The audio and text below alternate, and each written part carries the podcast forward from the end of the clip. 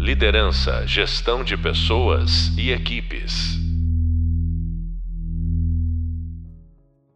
Olá, alunos! Bem-vindo ao podcast da disciplina Design Thinking. Sou a professora Michelle Gusti e no episódio de hoje vamos mergulhar na fase de prototipação e explorar como essa etapa é fundamental para o processo de design. Vamos descobrir como criar protótipos eficazes, entender a importância da interação e aprender boas práticas para obter resultados de sucesso. Então, prepare-se para explorar o mundo da prototipação no Design Thinking. E, para falar sobre esse assunto, nossa convidada de hoje é a professora Roberta Freitas, que possui experiência de mais de 15 anos com criação de produtos físicos e digitais. É mentora da Beta Freitas Metal Design, além de publicitária, marketóloga, ourives e designer de produto. Ela é graduada em propaganda e marketing, especialista em direção de arte, graduada em design de produto especialista em História da Arte. E obrigada, professora, por aceitar esse convite. É muito importante te ter aqui nesse podcast e ter a tua preciosidade de conhecimentos ao longo desses teus mais de 15 anos de experiência em construir produtos. É, muito obrigada. Oi, Professora Michele, bom dia, muito obrigada também. Obrigada pelo convite, bom dia a todos. É, bem, é, essa, essa, esse menu né, de, de experiências e escolaridade, digamos assim, para, pode parecer meio diverso demais, mas não é tudo se refere exatamente à experiência do usuário, né? A, joalheria, que é a, a, principal, uma das principais atividades depois da aula, eu sou professora universitária também, mas é, exatamente foi essa, essa preocupação em melhorar a experiência dos usuários é, que me levou ao design, né? O design como um gestor, o design como, como um mentor nesses processos e criação em criação de experiências. Então pode parecer antagônico a questão da, da joalheria com o design thinking, mas está todo mundo no, mesmo barco, né? Estamos, é, eu tenho sempre a preocupação em melhorar essa experiência e, e isso acabou aumentando ainda mais a minha meu interesse por essa construção, né, de experiências assertivas, experiências positivas. É, a experiência ela ela está ligada à, história da humanidade, né? Todas as as pessoas, é, o conhecimento ele vem por meio da experiência. Então é, é exatamente essa essa essa essa palavrinha tão filosófica que é a experiência que me traz aqui para a gente poder conversar um pouquinho sobre essas, esses processos do design thinking. Professora, muito obrigada. Bom, então, como o foco desse podcast está na prototipação e nessa etapa né, tão fundamental que é após a ideação, é, é uma etapa crucial para validar né, todas essas ideias e tomar essas decisões embasadas é, em tudo que foi pesquisado desde a, dessa fase da imersão, da, dessa etapa, dessa primeira etapa da imersão, passando né, pelas definições, é, sempre nesse processo de divergência e convergência, e aí saímos de uma etapa anterior, que foi uma etapa de divergência, e estamos iniciando uma etapa de convergência novamente, que é a famosa mão na massa. É quando né, os alunos estão ávidos a colocarem a mão na massa, porque realmente é a hora de é, colocar em prática, né? Toda aquela fase de se colocar, tentar se colocar, né? No, no lugar do usuário para tentar entender o que realmente ele precisa, quais são as dores e essa busca por solucionar esses problemas complexos. Bom, então é uma, uma etapa fundamental em todo esse processo do design thinking, essa metodologia tão poderosa que é utilizada por várias empresas, empresas muito importantes. Então, é, através desses protótipos, é que nós conseguimos visualizar, né, experimentar esses conceitos antes de investir o tempo e um recurso né, nessa implementação até porque ninguém tem tempo disponível, nem um orçamento infinito, né, para errar tanto. Então, errar tanto não, não errar, né? Porém, nessa etapa de imersão, nós precisamos sempre nos preocupar com alguns itens, né? Como as cores, a tipografia, a identidade do produto, e o conceito que esse produto carrega. É, a gente não pode esquecer também da diagramação, se houver diagramação no, nesse projeto, nesse produto, a arquitetura de informação e o wireframe. E aí eu te pergunto, professora Roberta, tem alguma diferença entre protótipo e wireframe? É, o protótipo, Existem diferenças é, quanto ao nível de fidelidade, né? Desse, dessa prototipação. Claro que você falou uma questão importante que foi essa botar a mão na massa, né? Botar a mão na massa após um trabalho imenso de captação de dados, informações. Então, a prototipação é no momento, como eu chamo, eu falo para os meus alunos, é é, após o mise en place, como se fala na, na gastronomia, eu não sou astróloga, mas é como se você organizasse todos os ingredientes para a preparação do prato antes de esquentar a panela, né?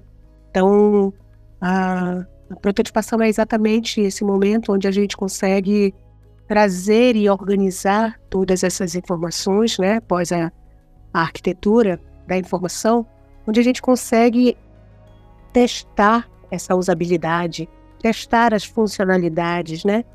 E a prototipação ela contribui muito na visualização da experiência de navegação do usuário. Então, nesse momento é muito importante que uh, essas, essas informações estejam todas na mesa, como, como eu costumo falar para os alunos. Não adianta a gente querer fazer um prato elaborado se nós não sabemos ao certo quais os, os ingredientes necessários para isso, né?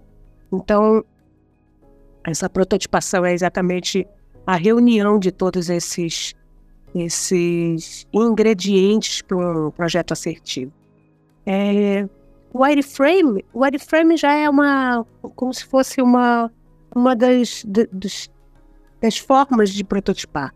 É, de, digamos que seria a forma mais mais visual dessas organizações, dessa organização desses elementos, né? É, dentro de um projeto de, de um projeto digital, nossa, a gente trabalha com muitos elementos, existem desde os dos efeitos sonoros até o logo do, do cliente, né, da marca que vai assinar esse projeto. Então, é, o wireframe ele nos possibilita uh, a primeira visualização, né? Existe um termo chamado rabisco frame. Muitas pessoas é, preferem pular etapas. Algumas pessoas têm essa mania de pular algumas etapas, né? Mas eu sempre aponto que essa wireframe é, é o rabisco frame, é muito importante, porque é a, é a forma mais barata de prototipação, é a forma menos, menos de menos custo nessa prototipação. Imagine que é, no wireframe, no rabisco frame, nós conseguimos, através do papel e caneta, colocar o nosso projeto em, em, em prática, né? Começar a visualizar todas as a disposição desses elementos e, e é, o que tem menos fidelidade, né? O wireframe. Mas é o que a gente consegue exatamente essa representação visual da estrutura do layout, né? Dessa interface.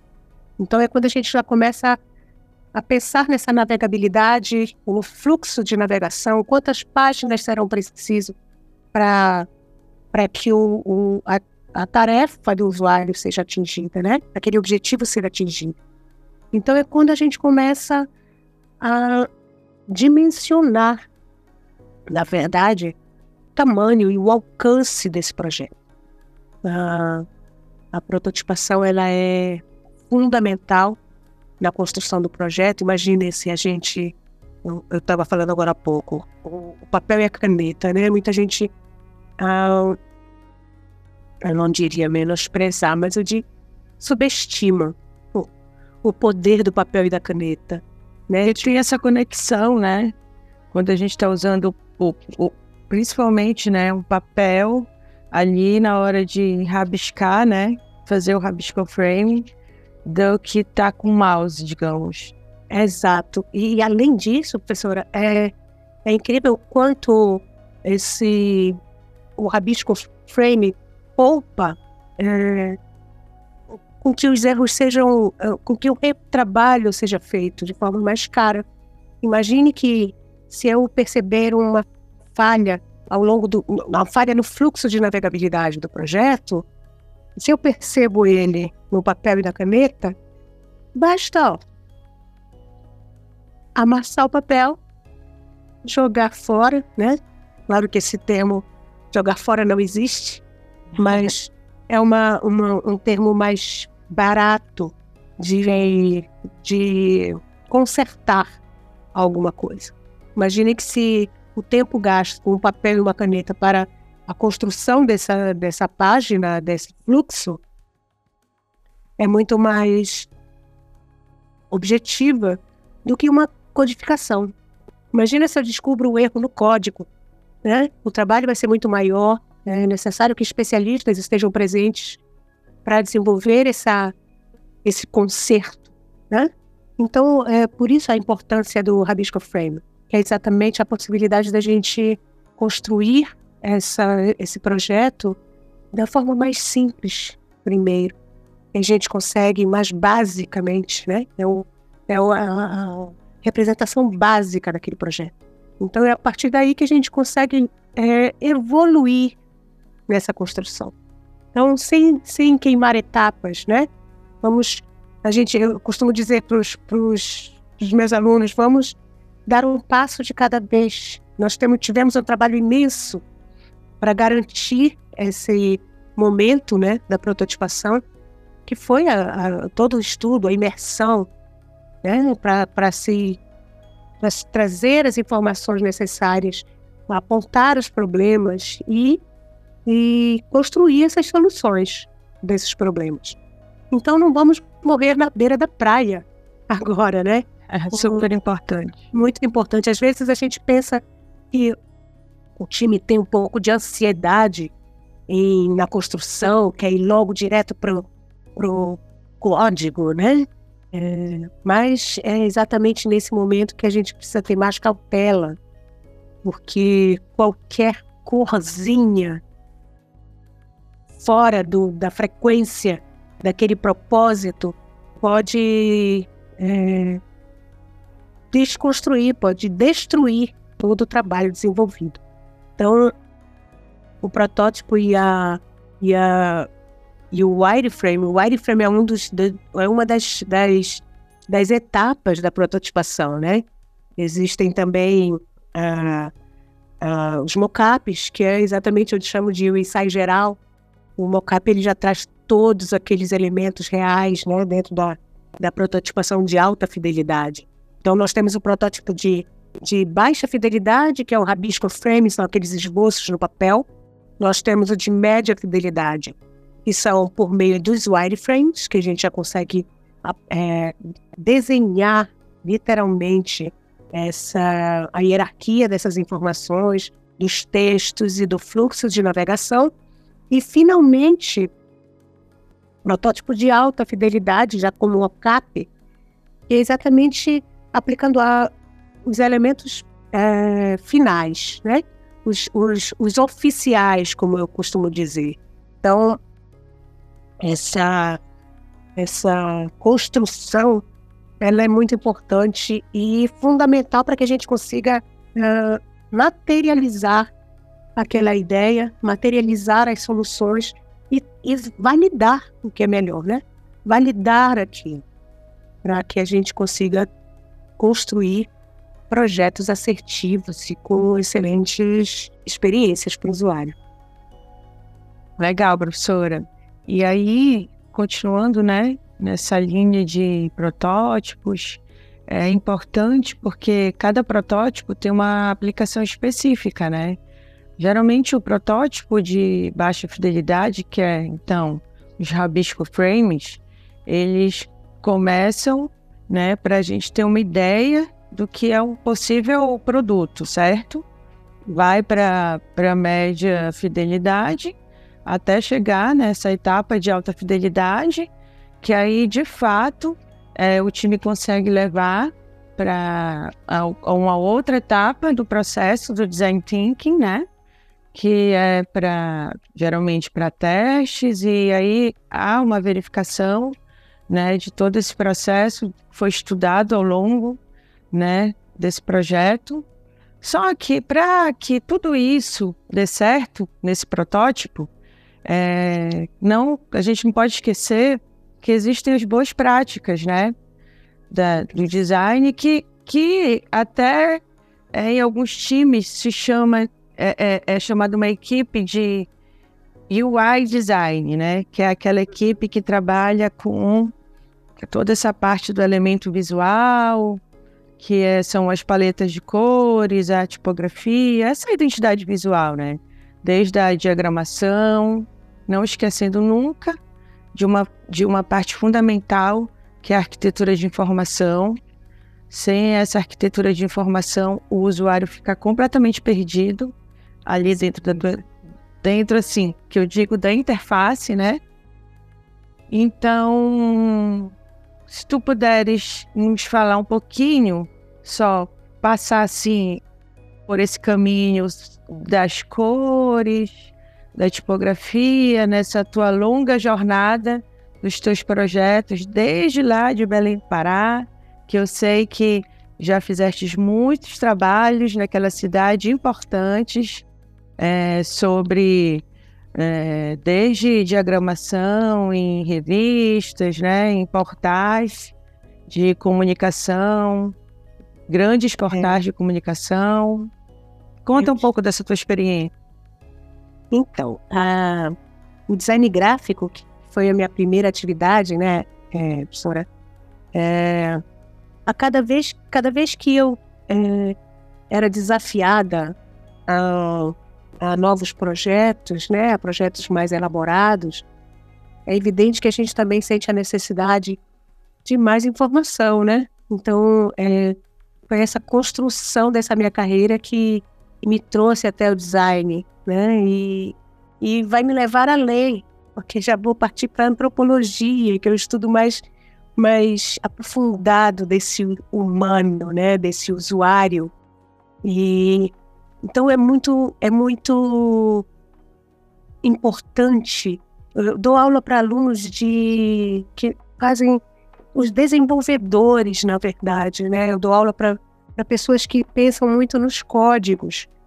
E geralmente é, esses profissionais eles não têm aquela aquela visão da importância do design da interface. É, é impressionante quando a gente entra em algum site, a gente percebe a diferença de quando houve ou não essa, essa preocupação, sabe?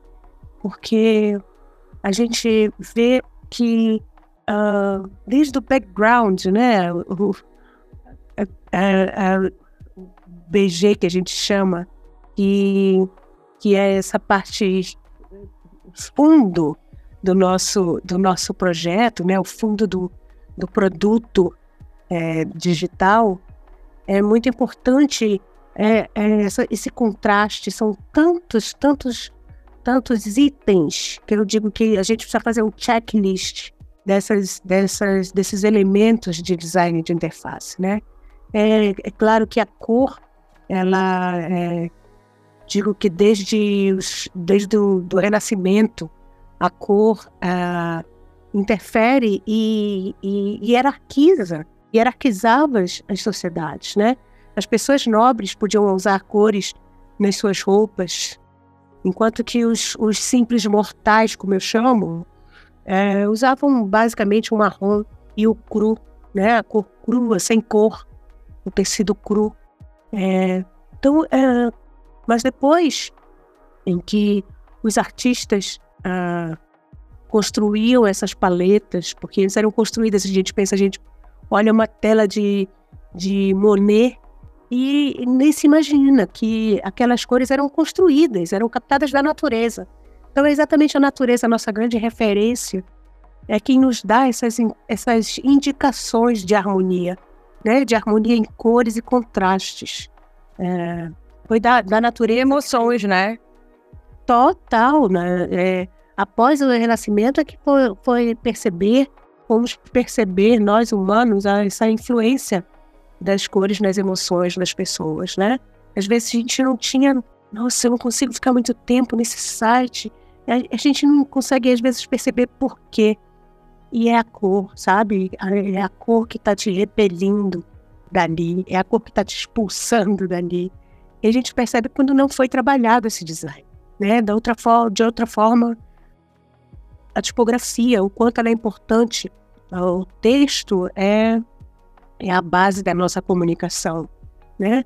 Um site sem texto, eu digo sempre que os publicitários, eles, nós, né, publicitários, é, o sonho de qualquer publicitário é passar uma mensagem sem uma palavra, sem precisar usar uma palavra. Né? Os grandes prêmios dessa comunicação é, publicitária é exatamente em você comunicar apenas com a imagem.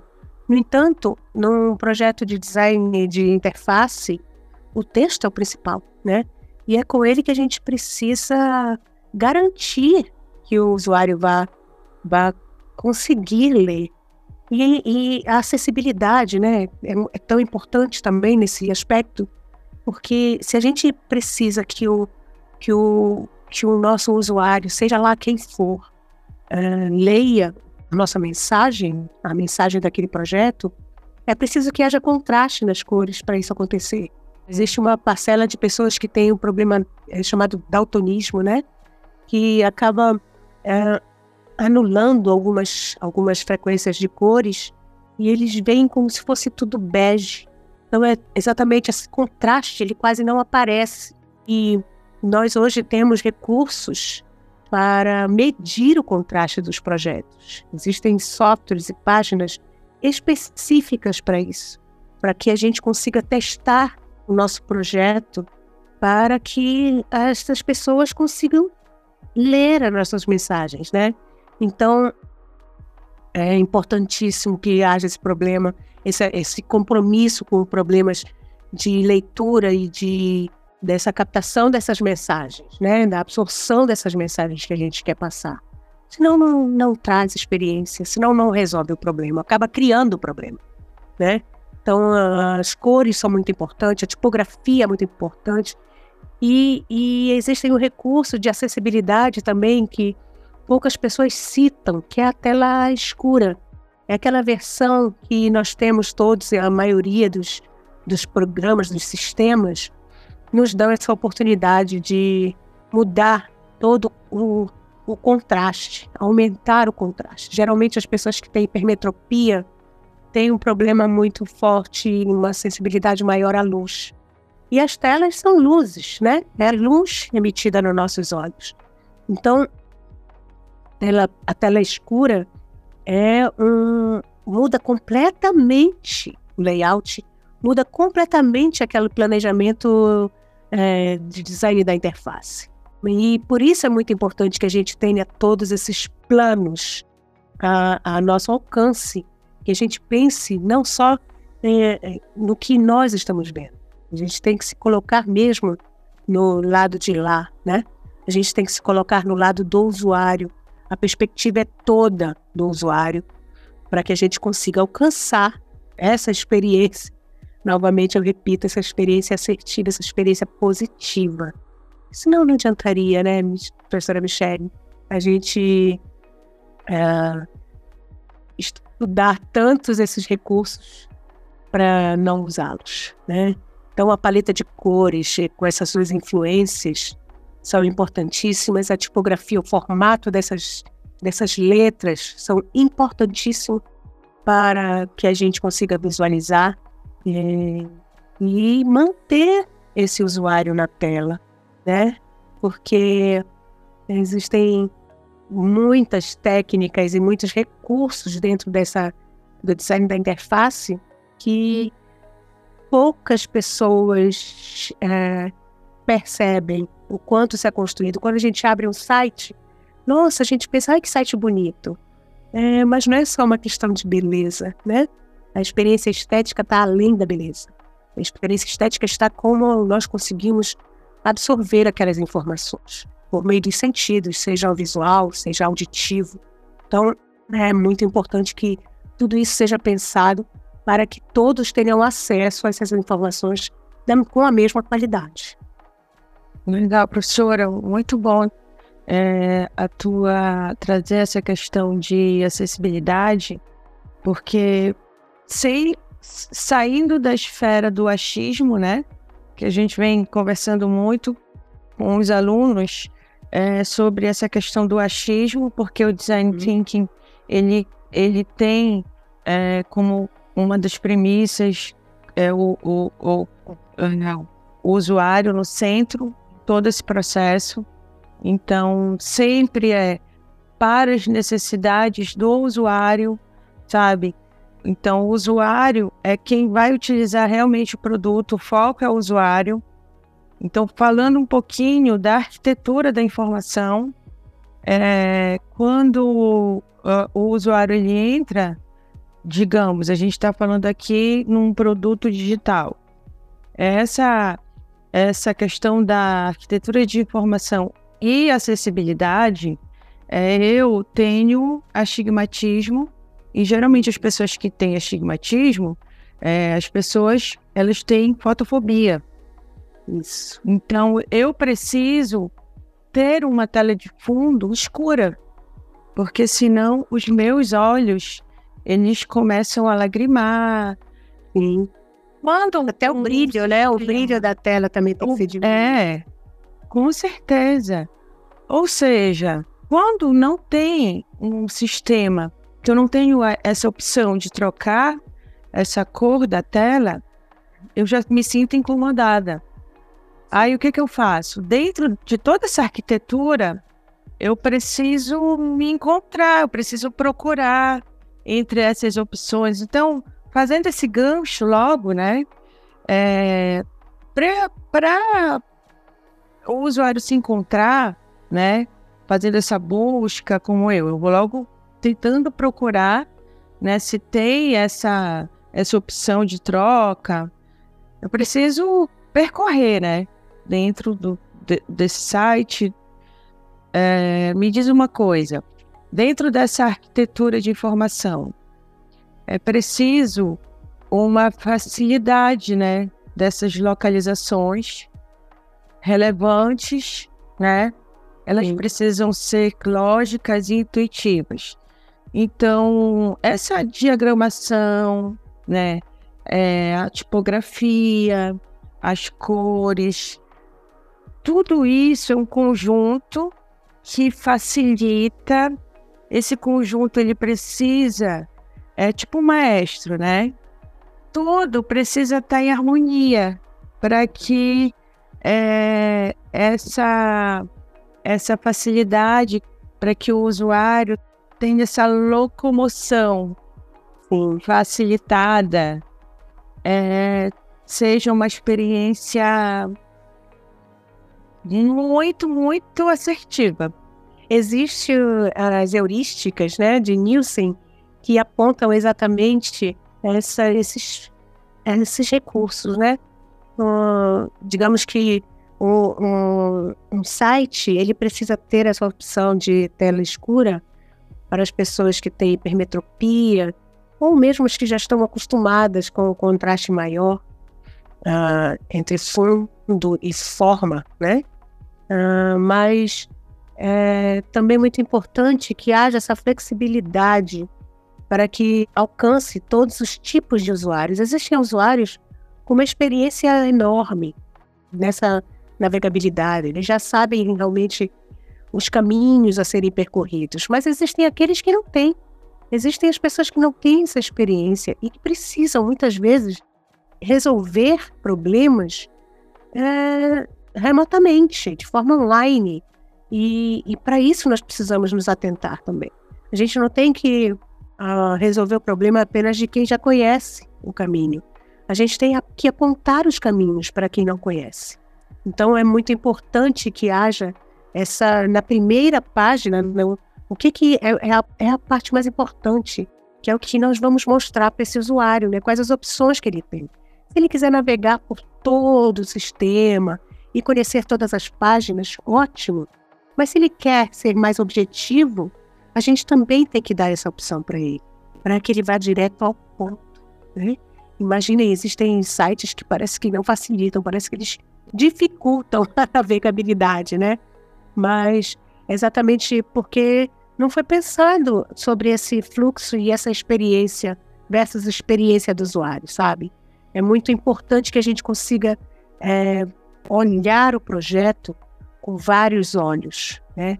Dos olhos mais experientes aos mais leigos. E, e ambos precisam resolver o problema. Ambos, se você quer emitir um documento, você precisa dar o caminho correto, apontar com setas.